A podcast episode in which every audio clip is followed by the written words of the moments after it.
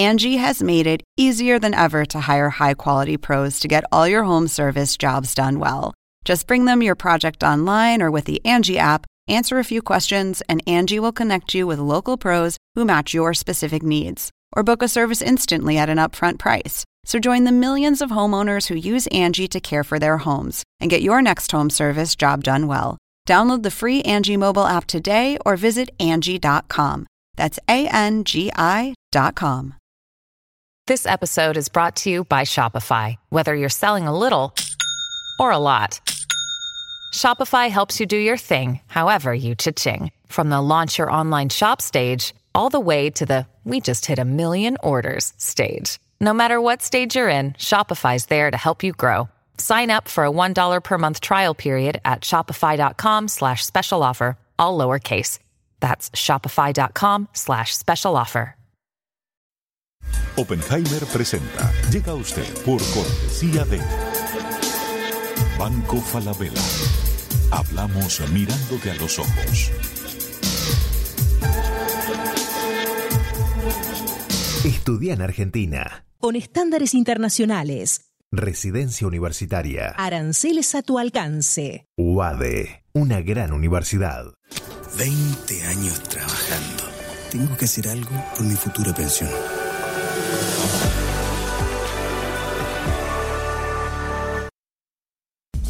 ¿Sabías que según un estudio de la Universidad de Oxford, casi la mitad de los trabajos actuales podrían dejar de existir en 10 años? La inteligencia artificial llegó para quedarse. ¿Cómo te va a afectar la automatización? ¿Cuáles son los trabajos del futuro? Andrés Oppenheimer te lo cuenta en su nuevo libro, Sálvese quien pueda. Y no te quedes atrás. Encuéntralo en librerías.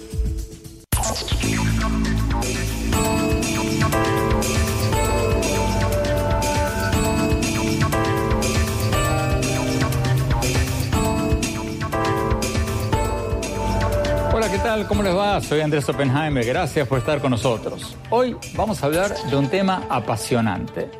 Si las redes sociales y la tecnología en general nos van a llevar a una era de dictaduras digitales. El término no es mío, es del historiador y escritor israelí Yuval Noah Harari, quien en su nuevo libro 21 lecciones del siglo XXI dice que los gobiernos y las corporaciones ya tienen tanta, pero tanta información sobre todos nosotros que puede ser que pronto nos manipulen como quieran. Hoy vamos a preguntarle a Harari cómo funcionarían estas dictaduras digitales y qué podemos hacer para evitarlas. En el siglo XX la democracia derrotó a las dictaduras en gran medida porque la democracia fue más eficiente en el procesamiento de datos y en la toma de decisiones. Tendemos a pensar sobre el conflicto entre la democracia y la dictadura en términos éticos, pero es también un conflicto entre diferentes métodos de procesar información. En el siglo XXI la inteligencia artificial y el aprendizaje dinámico podrían permitir concentrar una enorme cantidad de información en un lugar y procesarla de manera muy eficiente, y entonces la dictadura podría ser al menos tan eficiente como la democracia. Y ese es un gran peligro. Vamos a escuchar todo lo que nos dijo y luego lo vamos a comentar con el doctor en biología molecular, genetista y escritor argentino Stanislao Bajraj, que nos va a acompañar desde Buenos Aires. El doctor Bajraj es autor del libro En Cambio y varios otros libros sobre el comportamiento humano. Bueno, vayamos directamente a la entrevista que le hicimos a Harari durante su reciente visita a Los Ángeles. Veamos.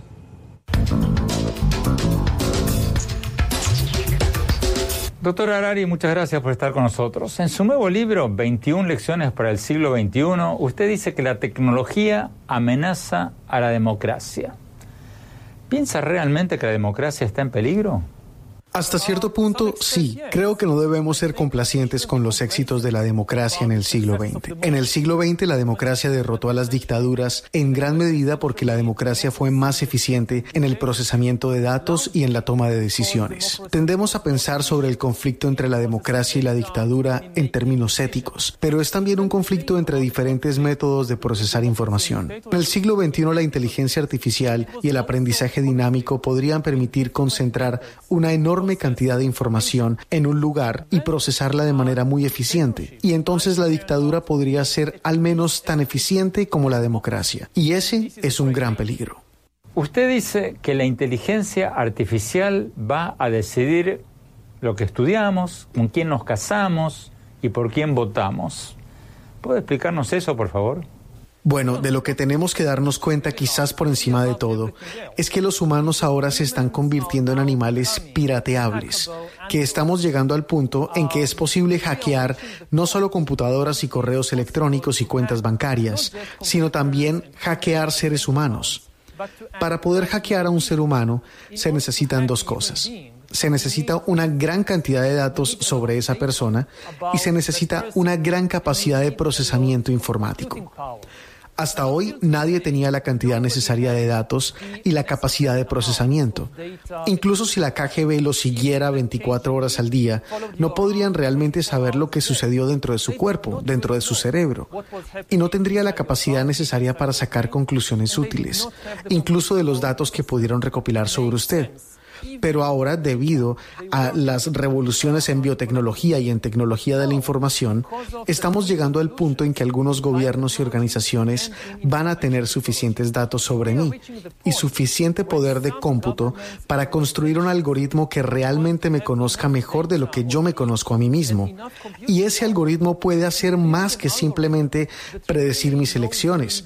También puede manipular mis deseos y básicamente venderme cualquier cosa ya sea un producto o el mensaje de un político. Ya estamos empezando a verlo hoy en pequeña escala. Esa autoridad está pasando de los humanos a los algoritmos. Por ejemplo, si tienen que recorrer la ciudad, te basarás menos en tus propios instintos, conocimientos y experiencia, y seguirás más a algoritmos como el de Google Maps. Llegaste a una intersección, tu instinto te dice que gires a la derecha. Google te dice, no, no, no, no, no, es mejor girar a la izquierda. Escuchas a tus instintos, te quedas atrapado en el tráfico y llegas tarde a una cita. La próxima vez sabrás que es mejor escuchar a Google. Es posible que lo mismo ocurra con cada vez más decisiones, incluso las que tienen que ver con las cosas más importantes de la vida, como qué estudiar, dónde trabajar, con quién casarse y por quién votar. Explíquenos eso en términos prácticos, por favor. ¿Qué decisiones podrían tomar los algoritmos por nosotros? Sí, en algunos países como en las democracias liberales, creo que sucederá en cierta medida sin ninguna coacción. La gente se dará cuenta por experiencia que los algoritmos son más eficaces de la misma manera que hoy permitimos que Google Maps elija qué camino tomar. y cada vez con mayor frecuencia dejamos que Netflix decida por nosotros qué películas ver. Lo mismo eventualmente ocurrirá incluso con las decisiones más importantes en la vida como con quién salir o qué estudiar. En algunos casos, las decisiones, la elección de darle más autoridad al algoritmo no serán tomadas por los individuos, sino por organizaciones y corporaciones.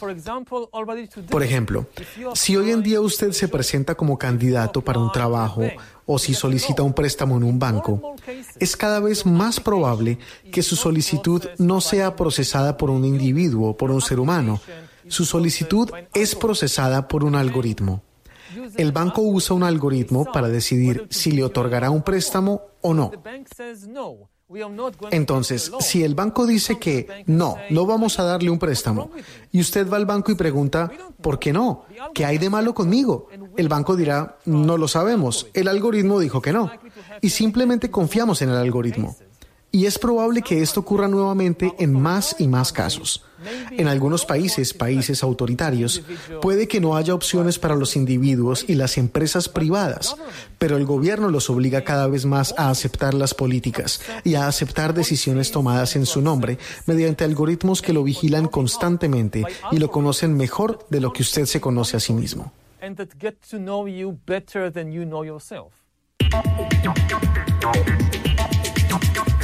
Vamos a Buenos Aires, Argentina. Doctor Bajrak, ¿usted está de acuerdo con el doctor Arari en que los algoritmos ya nos conocen a nosotros mejor de lo que nosotros nos conocemos a nosotros mismos y por lo tanto vamos a hacer lo que nos digan y van a terminar manejándonos la vida? ¿Está de acuerdo con eso?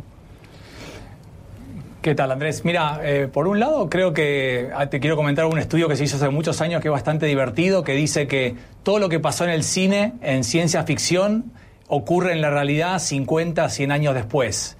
Así que si nos basamos en ese estudio, muy probablemente lo que dice el doctor Arari va a suceder y obviamente concuerdo con él que está sucediendo. Ahora, el impacto que va a tener eso en, la población en general o en el mundo en general creo que va a depender fundamentalmente de dos factores. Primero, qué tipo de líderes vamos a tener, ¿no? cómo esos líderes van a tomar decisiones en cómo utilizar la tecnología, lo que describías vos, para el bien o para el mal. Y otra cosa que creo que es fundamental, que el doctor Ari lo decía en su último comentario, es eh, qué tipo de educación vamos a tener o van a tener los, chicos, los más pequeños. En el mundo de hoy, con la educación que tenemos, claramente creo que los algoritmos nos van a vencer porque terminan conociéndonos más que nosotros a nosotros mismos. Yo estoy apuntando a un trabajo donde la educación tiene que favorecer, fortalecer no tanto la matemática o la literatura o la historia, sino el autoconocimiento, ¿no? la inteligencia emocional, la creatividad, herramientas que no son muy profundizadas en la edad escolar, tampoco en la edad adulta, y eso quizá nos pueda permitir también eh, no dejarnos llevar eh, por las decisiones que tomen los algoritmos. Cuanto más nos conocemos, mejores decisiones tomamos eh, por nosotros mismos. Tenemos que ir a un corte. Cuando volvamos, vamos a ver lo que nos dijo el doctor Harari sobre el peligro de que entremos en una era de dictaduras digitales. Ya volvemos.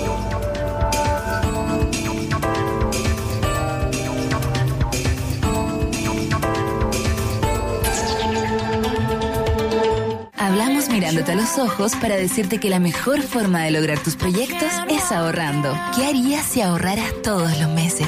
Mm. Me compraría un unicornio, muchos ponis, una moto. Iría a la luna, una nave espacial y construiría un gatito chico, un hermanito vestido. Aprendería a volar. Aprendamos la importancia del ahorro para que nunca dejemos de soñar. Banco Falabella, hablamos mirándote a los ojos.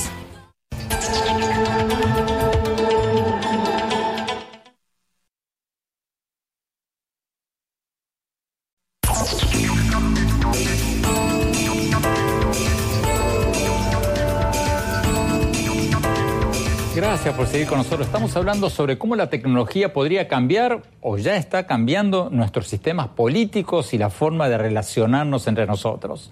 lo estamos diciendo con los escritores Yuval Noah Harari y con Stanislaw Bajrach. Sigamos viendo la entrevista que le hicimos al doctor Harari hace pocas horas. Veamos.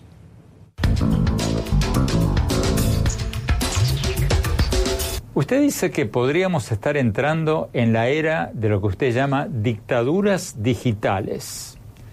Explíquenos un poco qué serían estas dictaduras digitales. Para tomar un ejemplo extremo, piense en Corea del Norte en 20 o en 30 años, donde cada persona debe usar un brazalete biométrico o un sensor biométrico en su cuerpo que monitorea constantemente no solo a dónde va, o a quien conoce y qué hace. Supervisa también cómo se siente. Si escucha un discurso dicho por Kim Jong-un, su pulsera biométrica recoge señales de sus reacciones de ira o de odio que se manifiesten en diferentes niveles de presión arterial, ritmo cardíaco y actividad cerebral. El sensor biométrico puede reunir esa información y revelar lo que piensas y cómo te sientes. Entonces, ese es el caso extremo de una dictadura digital que te monitorea realmente a nivel biológico. Pero como dije antes, no es inevitable. Hay muchas cosas que podemos hacer hoy para prevenir este resultado. Esa iba a ser mi próxima pregunta. ¿Qué podemos hacer nosotros para defendernos o, para protegernos de las dictaduras digitales? Bueno, hay muchas cosas que podemos hacer a nivel individual y en forma colectiva. Tal vez lo más importante es regular la propiedad de la información, porque la información es el recurso que alimenta todos estos sistemas y se está convirtiendo en el recurso más importante del mundo. En la antigüedad, la tierra era el recurso más importante. La política era la lucha para controlar la tierra. Y si toda la tierra era propiedad de un solo emperador o de una aristocracia, era una dictadura. Luego, en los últimos 200 años, las máquinas reemplazaron a la Tierra como el recurso más importante. Entonces, la política se convirtió en una lucha para controlar las máquinas. Y la dictadura ocurría cuando todas las máquinas eran propiedad del gobierno o de una pequeña élite. Ahora, la información está reemplazando a las máquinas como el activo más importante.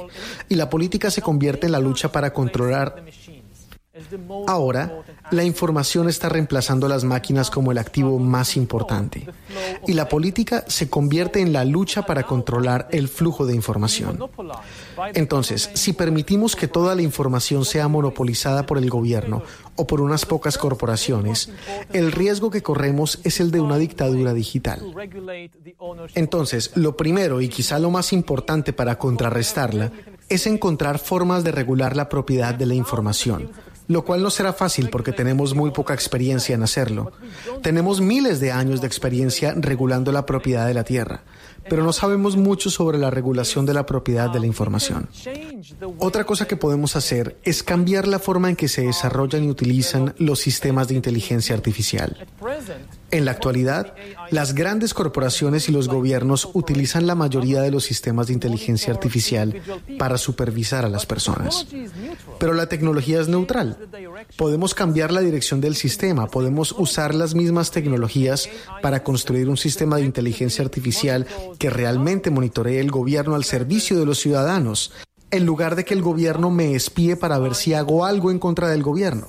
Se puede usar un monitoreo sofisticado para encuestar a los funcionarios del gobierno, para asegurarse, por ejemplo, de que no sean corruptos y de que sirvan al pueblo en lugar de servirse a sí mismos. La tecnología es realmente neutral en esto. Podemos usarla en ambos sentidos.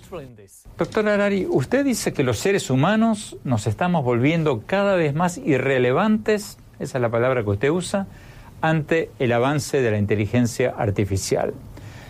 Pero al mismo tiempo nunca antes la gente tenía tanto poder y tanta influencia como ahora a través de las redes sociales. ¿Acaso Facebook, Twitter y las otras redes sociales no le han dado a la gente más poder y más influencia que nunca?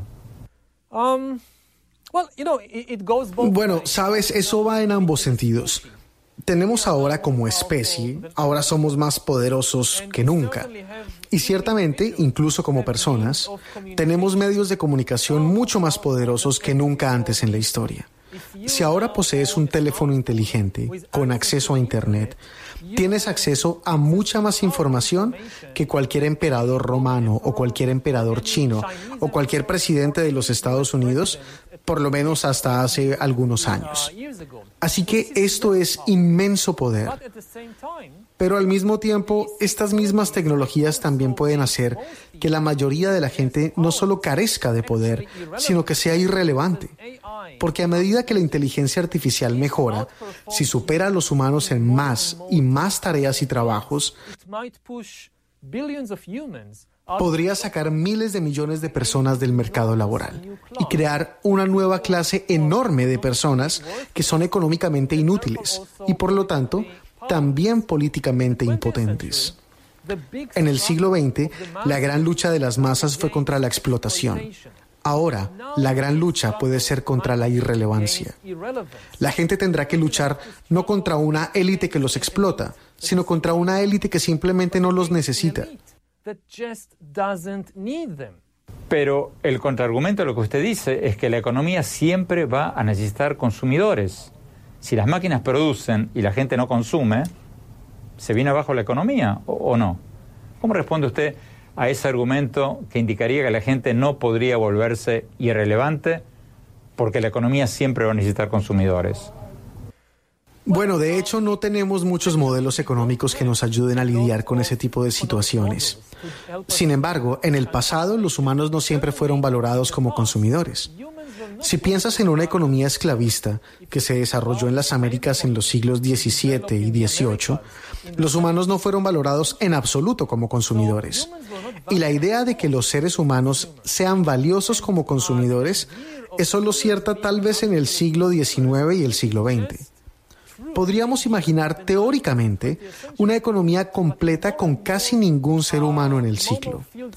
Este es un ejemplo retórico para establecer mi punto, pero piense en una situación en la que usted tiene una gran empresa minera con muchos robots y algoritmos que están administrando los robots.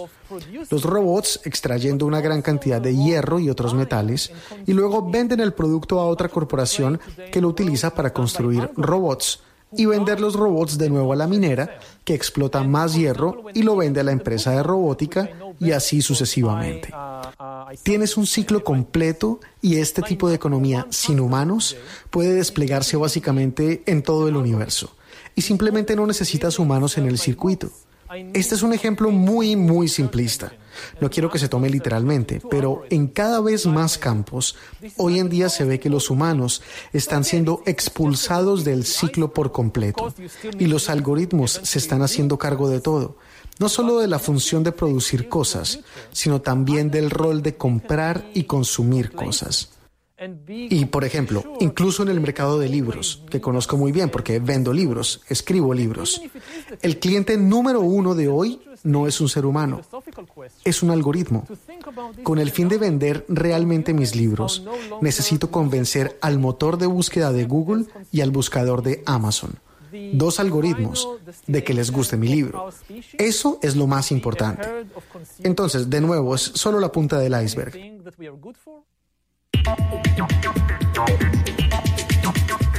Tenemos que ir a un corte. Cuando volvamos, vamos a ver lo que nos dijo Harari cuando le preguntamos si van a seguir creciendo los nacionalismos y los fundamentalismos religiosos. Ya volvemos, no se vayan.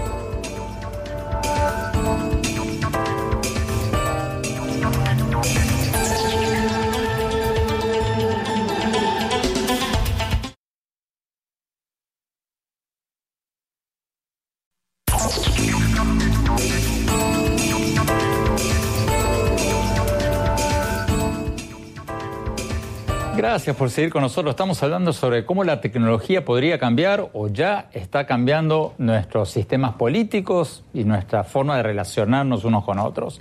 Sigamos viendo la entrevista que le hicimos al historiador y escritor Yuval Harari, que acaba de sacar un libro sobre el tema. Veamos.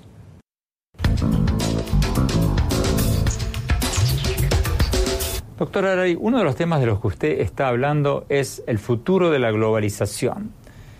Pero hoy en día parece haber un resurgimiento del nacionalismo en todo el mundo, en los Estados Unidos, en Europa, con el voto de Brexit, el voto por la salida de Gran Bretaña de la Unión Europea, en Cataluña, en Escocia.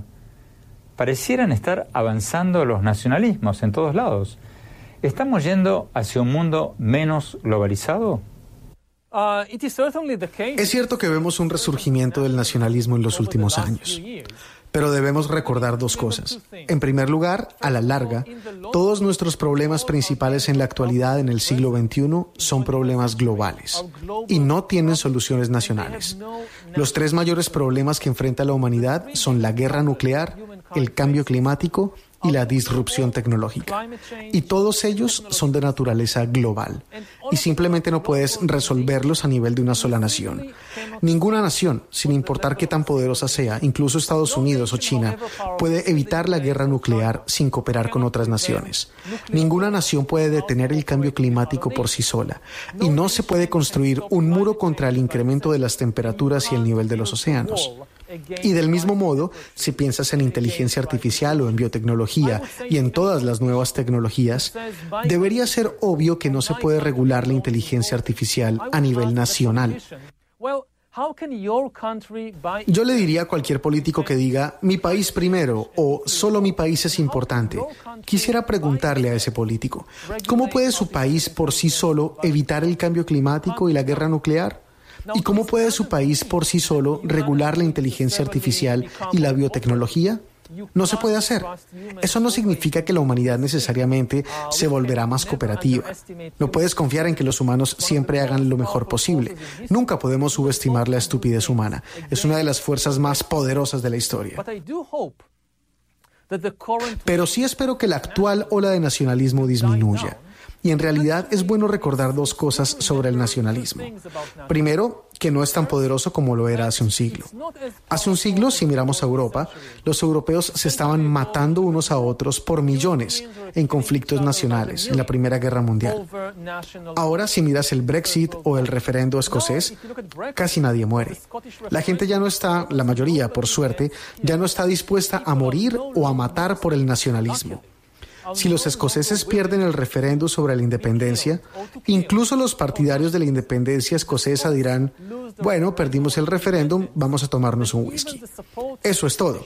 No iniciarán una guerra. Y eso es algo muy bueno. La otra cosa, si tengo tiempo para decir sobre el nacionalismo, es que el nacionalismo no es natural para los seres humanos.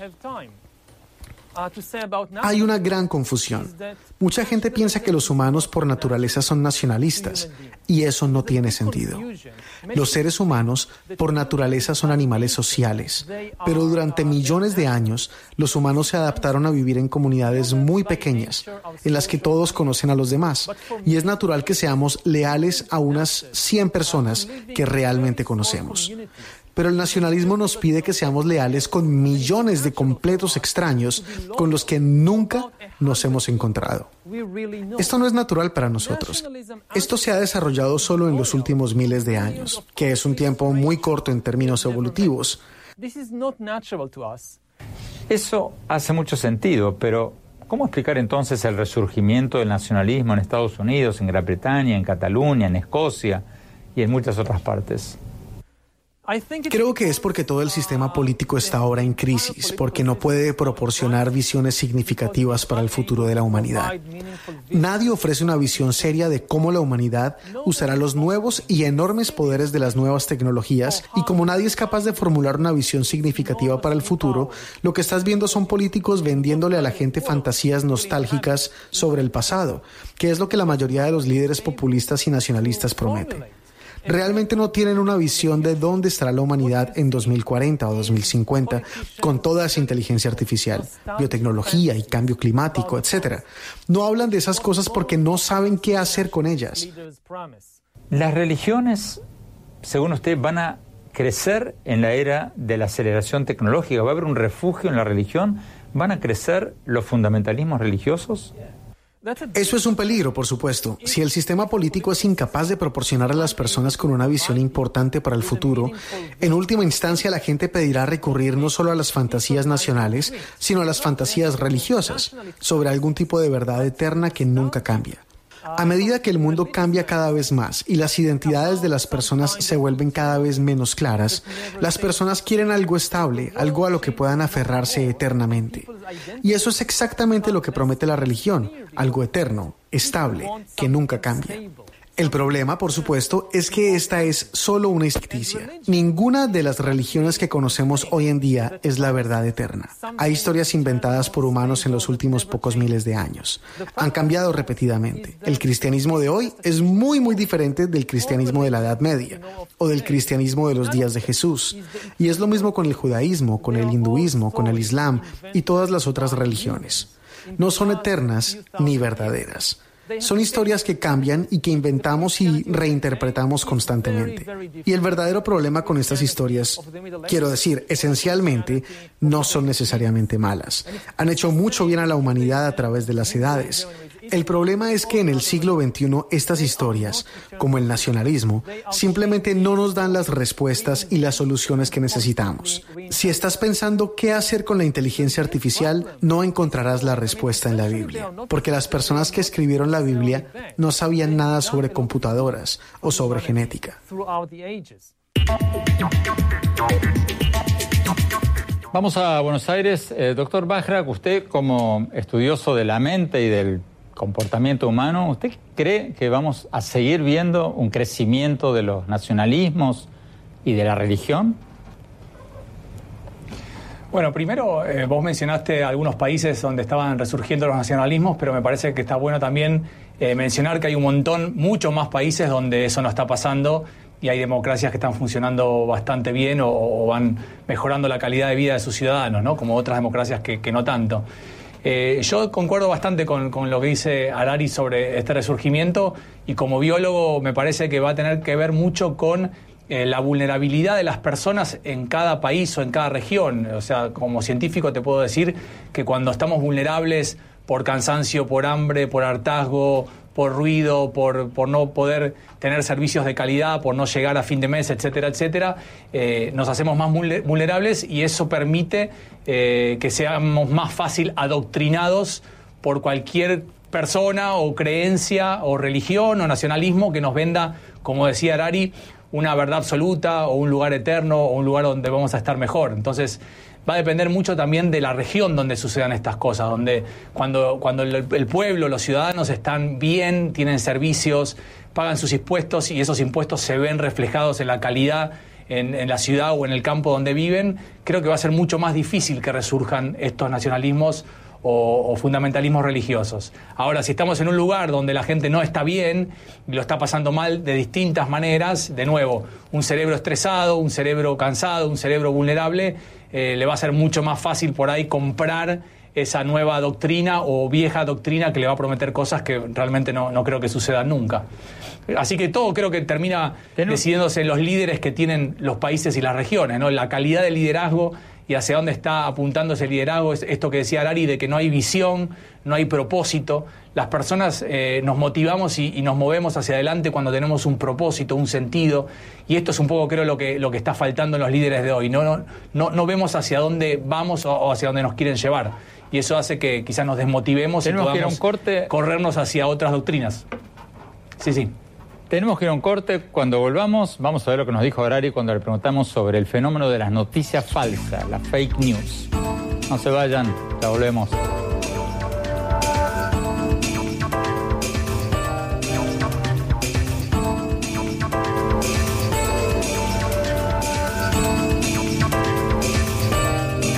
¿Sabías que según un estudio de la Universidad de Oxford, casi la mitad de los trabajos actuales podrían dejar de existir en 10 años? La inteligencia artificial llegó para quedarse. ¿Cómo te va a afectar la automatización? ¿Cuáles son los trabajos del futuro? Andrés Oppenheimer te lo cuenta en su nuevo libro, Sálvese quien pueda. Y no te quedes atrás. Encuéntralo en librerías.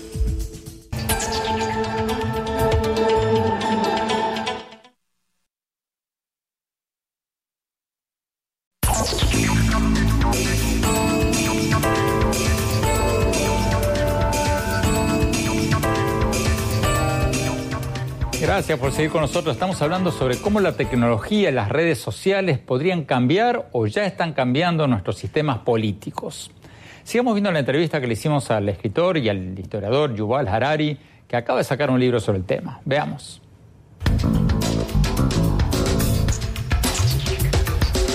Doctor Harari, usted está hablando a menudo sobre los fake news, las noticias falsas.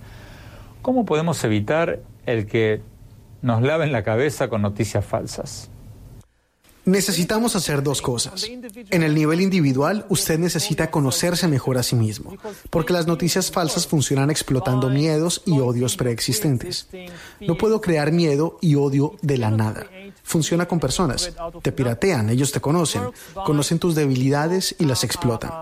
Así, por ejemplo, si usted ya tiene un sesgo en contra de la inmigración y le muestran un falso reportaje sobre una banda de inmigrantes que violan a las mujeres locales, y debido a que ya tiene esta debilidad, tiene este sesgo, creará fácilmente la historia. Pero su vecina, ella está realmente a favor de la inmigración, pero tiene un sesgo opuesto. Ella piensa que cualquiera que se oponga a la inmigración debe ser un idiota, racista y fascista. Entonces le muestran a ella una noticia falsa diferente sobre extremistas de derecha que asesinan inmigrantes. Y ella cree eso muy fácilmente porque ese es su prejuicio y luego se encuentra con su vecina en el ascensor y simplemente no pueden tener una discusión razonable. Así, los dos, usted y su vecina, tienen una primera línea de defensa que es llegar a conocerse a sí mismos, conocer sus propios prejuicios y debilidades y no permitir que sean explotados en su contra. En términos prácticos, ¿qué significa eso? Usted en su libro sugiere que la gente pague por lo que lee, para asegurarse de que haya quien haga control de calidad. A nivel colectivo, lo más importante que hay que hacer respecto a las noticias falsas es cambiar el modelo del mercado de noticias.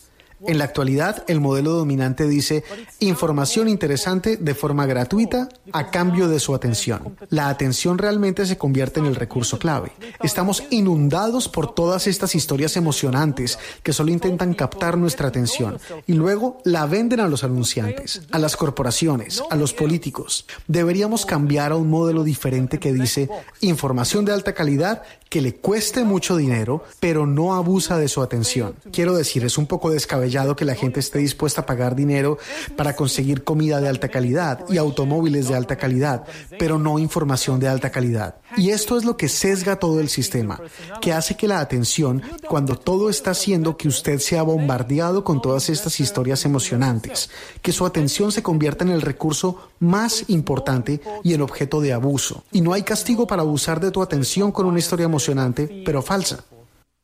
Entonces lo que está diciendo es no lean mensajes de WhatsApp o emails con artículos que no han sido chequeados por una organización de noticias que tenga reputación de no mentir. O que cuando se equivoca le avise a sus sectores que se equivocó. Eso es lo que está diciendo. Tenemos que cambiar realmente la forma en que está estructurado el mercado de noticias, de modo que cueste dinero y exista una penalización grave por información incorrecta. Porque usted sabe que cuando las personas pagan un buen dinero por un producto, esperan que el producto sea confiable. Ellos esperan que el producto valga realmente la pena. Esto que decía el doctor Arari me recuerda algo que escuché hace poco que es muy cierto. Si el producto es gratis, el producto eres tú. Eh, vamos a Buenos Aires, eh, doctor Bajraj. Em, ¿Cómo se explica que a medida que avanza el tiempo y supuestamente los seres humanos somos más inteligentes, estamos más informados, al mismo tiempo somos más víctimas de noticias falsas y de creer cosas que no son ciertas? ¿Cuál es la explicación? Bueno, bueno, creo que dijiste el verbo más atinado, que es creer, ¿no? Eh, para los biólogos, el verbo más importante del ser humano es, creer. Cuando uno cree algo, que eso se, genera en los primeros 10, 15 años de vida, las creencias, los hábitos de pensamiento, las formas que tenemos de pensar, nuestras estructuras de pensamiento, que en cada persona es diferente, eh, nos aferramos inconscientemente a eso y cuando vemos información que confirma eso que queremos creer, la creemos. Si la información no confirma o contradice eso que queremos creer, la eh, desechamos. Entonces, eso es algo muy difícil de cambiar, sobre todo en los adultos, nuestras creencias, pero eh, sí puede, como decía al principio, cambiar en la educación. A los más pequeños, empezar a enseñarles a pensar cómo piensan. Cuando uno se da cuenta cómo está pensando, la estructura, la forma, de dónde viene esa forma de pensar, puede al menos eh, disminuir esos sesgos que decía el doctor Harari. Los sesgos van a estar siempre, pero uno puede estar diciendo por lo menos a sí mismo, a ver, momento, esto que estoy leyendo tiene que ver con lo que yo quiero que pase o tiene que ver con la información que quieren que yo reciba. Entonces, creo que esta palabra que en biología se llama metacognición es otra deuda pendiente de la educación, aprender los humanos a pensar como pensamos para poder eludir, evitar o al menos eh, no ser tan dominados por estas noticias falsas o estos sesgos que nos quieren imponer. Lo que se llama el pensamiento crítico. Tenemos que ir a un corte. Cuando volvamos, vamos a ver lo que nos dijo Harari cuando le preguntamos si en vista de todo lo que nos ha hablado hoy es optimista o pesimista sobre el futuro del mundo. No se vayan, ya volvemos.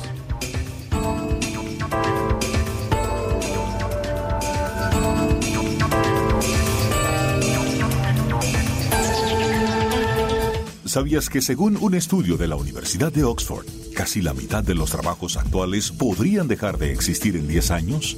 La inteligencia artificial llegó para quedarse. ¿Cómo te va a afectar la automatización? ¿Cuáles son los trabajos del futuro? Andrés Oppenheimer te lo cuenta en su nuevo libro, Sálvese quien pueda. Y no te quedes atrás. Encuéntralo en librerías.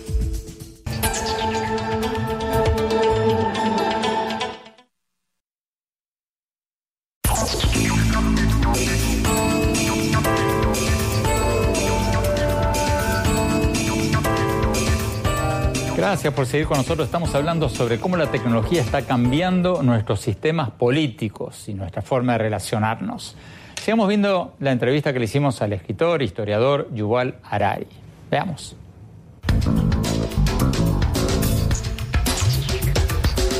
Finalmente, doctor Harari, como un historiador que examina la realidad, ¿usted es optimista o pesimista sobre el futuro del mundo? Simplemente no sé cómo será el futuro. Como historiador estudié el pasado, el pasado de la interacción entre la tecnología y la política. Lo que puedo decir con certeza es que la tecnología nunca es determinista. Puede usar la misma tecnología para construir tipos de sociedad muy, muy diferentes. En el siglo XX, podría utilizar la tecnología de la revolución industrial, electricidad y trenes y coches y aviones para construir dictaduras comunistas o regímenes fascistas o democracias libres. La electricidad y los trenes no te obligaron a usarlos de manera política. Es lo mismo con la inteligencia artificial y el aprendizaje automático y la bioingeniería. Y todo eso podemos usarlo para construir el paraíso o el infierno. La tecnología en sí misma no nos dirá qué hacer con ella. Todo depende de nosotros. Pero para poder hacer una sabia elección, lo más importante es iniciar el debate. Vamos a Buenos Aires, doctor Bajraj. En vista de todo lo que hablamos hoy, ¿usted es optimista o pesimista sobre el futuro del mundo? La misma pregunta que le hacíamos al doctor Arari. Sí, la, verdad que, dadas mis creencias, volviendo un poco a lo que contaba antes, soy optimista, soy bastante optimista. Eh, estoy súper de acuerdo, la tecnología no va a determinarlo, sino lo vamos a determinar las personas. Creo que hay un pequeño, una pequeña revolución en el mundo del autoconocimiento, de la, educación, de, aprender a pensar cómo pensamos, esto que decías vos, el pensamiento crítico, y, va a depender si, la humanidad, las personas, vamos a elegir líderes que tengan este tipo de pensamiento, autoconocimiento, entender cómo las emociones nos mueven, nos manejan, nos motivan, nos llevan hacia adelante.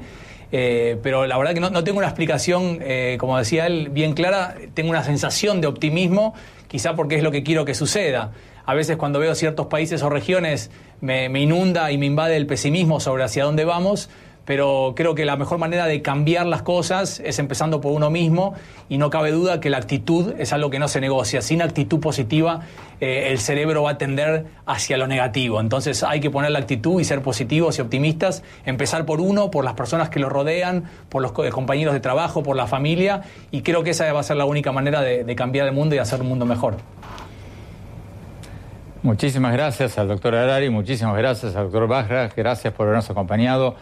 Cuando volvamos, mis conclusiones sobre todo lo que hablamos hoy. No se vayan, ya volvemos.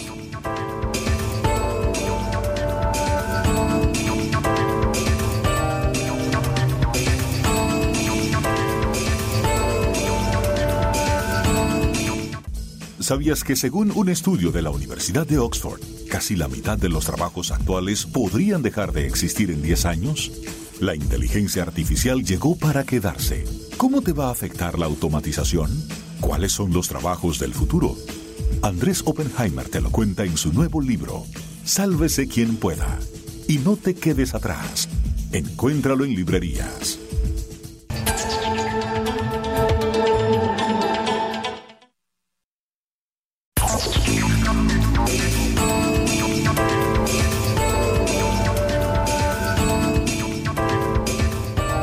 Gracias por seguir con nosotros en este programa donde estamos hablando sobre cómo la tecnología podría cambiar o ya está cambiando nuestros sistemas políticos y nuestra forma de relacionarnos. A mí me pareció súper interesante lo que nos dijo el historiador y escritor Yuval Noah Harari sobre la posibilidad de que estemos yendo hacia una era de dictaduras digitales, donde los dueños de los datos nos puedan dirigir la vida. Suena un poco extremo, como si fuera algo de ciencia ficción. Pero si uno se pone a pensar, no es tan descabellado.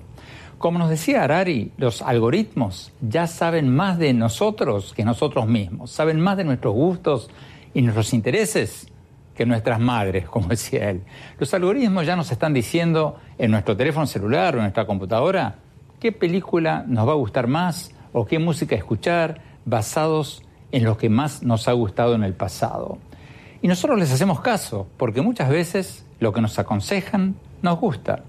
Entonces, estaremos muy lejos del momento en que los políticos y las corporaciones que tengan toda la información sobre nosotros nos digan cuál es el partido político que mejor nos representa o por quién votar. Sí, suena ciencia ficción, pero no lo es tanto.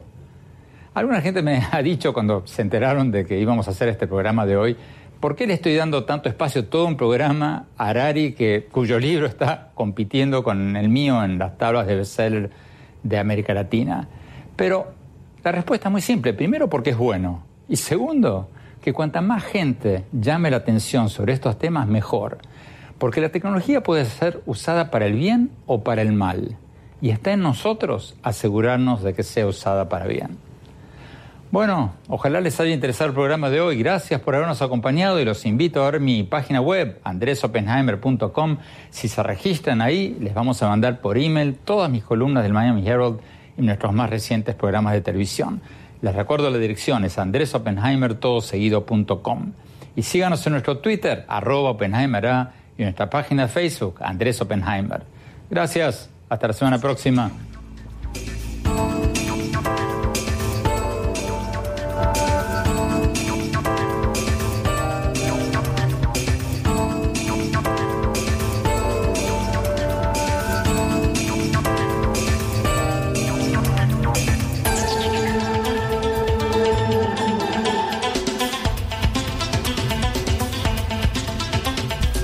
Oppenheimer presenta. Llega a usted por cortesía de Banco Falabella. Hablamos mirándote a los ojos. Estudia en Argentina. Con estándares internacionales. Residencia universitaria. Aranceles a tu alcance. UADE, una gran universidad. 20 años trabajando. Tengo que hacer algo por mi futura pensión.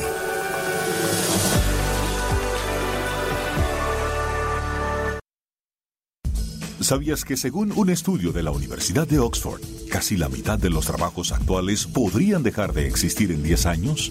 La inteligencia artificial llegó para quedarse. ¿Cómo te va a afectar la automatización? ¿Cuáles son los trabajos del futuro? Andrés Oppenheimer te lo cuenta en su nuevo libro, Sálvese quien pueda. Y no te quedes atrás. Encuéntralo en librerías.